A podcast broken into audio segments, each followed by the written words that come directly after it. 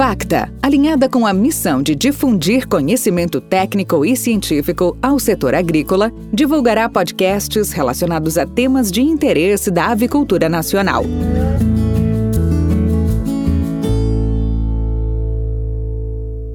Olá, eu sou o Thiago Lourenço, diretor-geral da Highline do Brasil, e hoje estou aqui para falar um pouquinho sobre os impactos da Covid-19 na produção de ovos.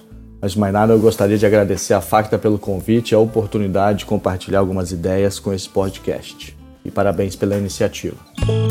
Podcast da Facta. Bem, o cenário atual da atividade no país é muito promissor. O Brasil está muito próximo de se tornar o quarto maior produtor mundial de ovos, atrás somente da China, Estados Unidos e Índia. A retrospectiva da última década é impressionante. Saímos de um consumo de 148 ovos per capita em 2010 para 230 ovos em 2019-2020, um aumento de 55% ou 82 ovos por pessoa.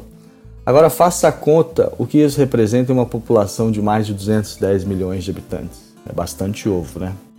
Tudo isso fruto de uma série de ondas, algumas mais óbvias visíveis, outras nem tanto, em que podemos atribuir desculpas ou méritos, com pesos distintos, mas que certamente passam pela imagem e apresentação do produto ovo e pela confiança do consumidor de que é um alimento nutritivo e saudável.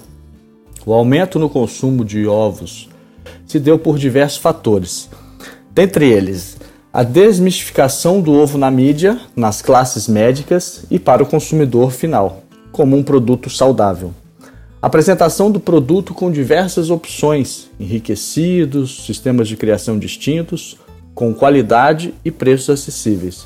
E uma evolução muito positiva, inclusive legalmente, do Programa Nacional de Controle de Resíduos e Contaminantes, o PNCRC, o que caracteriza maior segurança alimentar.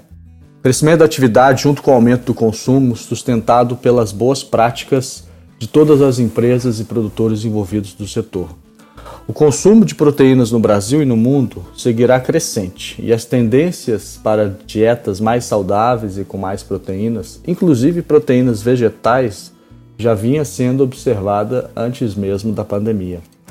Outro dia, por exemplo, em uma entrevista na televisão, um nitrólogo ressaltava as estratégias nutricionais utilizadas com a versatilidade do ovo, desde fetos para uma mãe grávida, um ovo por dia para um bom desenvolvimento cerebral, até pessoas da melhor idade, auxiliando na manutenção da massa muscular que reduz com a senescência. Realmente o ovo sendo caracterizado como um alimento funcional, com um tom quase que medicamentoso, tão poderosas as suas capacidades. Por essas e outras razões, o setor se comportou de maneira mais resiliente relativo ao consumo. Podemos classificar os impactos da Covid-19 com efeito neutro neste primeiro momento. Da porteira para dentro, claro, com a maioria dos insumos dolarizados, o custo de produção aumentou rapidamente, sem capacidade de repasse ao consumidor nessa mesma velocidade. O que estamos vivendo é passageiro. Estamos colhendo os frutos do que foi implantado nos últimos anos. O agro brasileiro tem tudo para se manter na vanguarda da produção mundial de alimentos e isso deve ser comunicado, especialmente com a intensificação da digitalização. Vamos precisar cada vez mais expor, mostrar e explicar o que fazemos e por que fazemos. O futuro será a colheita do que está sendo feito agora e o que é bastante interessante é que, além do reforço na saúde das aves, nós estamos reforçando a saúde das pessoas. Então, no futuro, nós teremos duas biosseguranças, ou já no presente. E isso nos mostra que nós não precisamos abrir mão da segurança das pessoas para produzir alimentos. E isso vai vir como um bônus e um reforço para os nossos processos. Vamos colher muitos frutos do que está evoluindo a cada dia com todo esse rigor no uso dos EPIs e nos cuidados com a higiene pessoal. Foi uma, um grande desafio, mas uma enorme evolução a forma que a gente enxerga os processos, os fluxos, e isso vai trazer muitos benefícios. E estamos inseridos num, num, setor, num contexto, numa atividade é, que já traz dois aspectos bastante positivos que nos beneficia. Um é que estamos na base da pirâmide de hierarquia das necessidades de Maslow, no nível fisiológico, ou seja, as pessoas precisam comer para manter o corpo e garantir a sua sobrevivência. E o outro é que a tendência da alimentação saudável não tem volta. E nós precisamos acompanhar os novos hábitos dos consumidores com mais home office, o que se come, como se come, onde se come, já que em casa é diferente. A gente até come mais em casa. Tivemos nesse primeiro momento da Covid-19 um aumento momentâneo na demanda, até mesmo de ovos especiais, no momento que todas as classes, especialmente as mais privilegiadas, buscaram se estocar. Mas depois as coisas se normalizaram. É importante a gente realizar uma nova análise do consumo caseiro, né? busca por produtos dinâmicos e versáteis estando em casa, inclui o ovo, e também, numa segunda onda, o impacto pelas dificuldades econômicas e restrições financeiras, também haverá uma busca por um produto mais barato. E o ovo também é bastante competitivo. Analisar esse contexto que nós estamos inseridos é fundamental. A gente trazer o propósito de produzir alimentos é tão evoluído e, e, e, fazer isso bem feito, né? alimentar a população, gerar esse tipo de oportunidade analisar as responsabilidades que, que vão ser ampliadas, como é, saúde animal, agora trazendo a saúde humana, segurança alimentar, também com a segurança do trabalho, bem-estar animal com o bem-estar humano. E as oportunidades que serão é, colocadas à nossa frente, como quais serão as novas fontes de receita, qual será o dinamismo do setor, né? é, partiremos cada vez mais para comercialização digital, teremos mais empresas fazendo assinatura do ovo, como será a nossa exposição na mídia. Os desafios de manter um produto de alto valor biológico com preço acessível na mesa do consumidor, mesmo com os aumentos constantes no custo de produção, já que vários dos insumos são dolarizados, será um grande ponto para o setor nos próximos anos. Como conseguir manter baixos custos de produção e um produto acessível num possível cenário de desafio econômico e restrição financeira. Certamente precisamos expor mais o nosso setor com planejamento e responsabilidade. Voltando naquilo, falar o que fazemos e fazer o que falamos. Intensificar ainda mais a conscientização e desmistificação nos setores de saúde e alimentação, trabalhando aí próximo de médicos, nutrólogos, nutricionistas, educadores físicos, chefes de cozinha e restaurantes. E participar mais em novos públicos, que o nosso público já sabe, né? os nossos eventos todos já são conscientes. E com esses novos públicos, especialmente uma interação com o público infantil, o objetivo vai ser criar futuros fãs, sendo respeitados, o setor sendo respeitado pela seriedade e confiança na produção de alimentos. Isso é importante nós compartilharmos cada vez mais para todos entenderem que o produto não nasce ali na prateleira e tem todo um processo muito sério, muito controlado e muito bem feito por trás.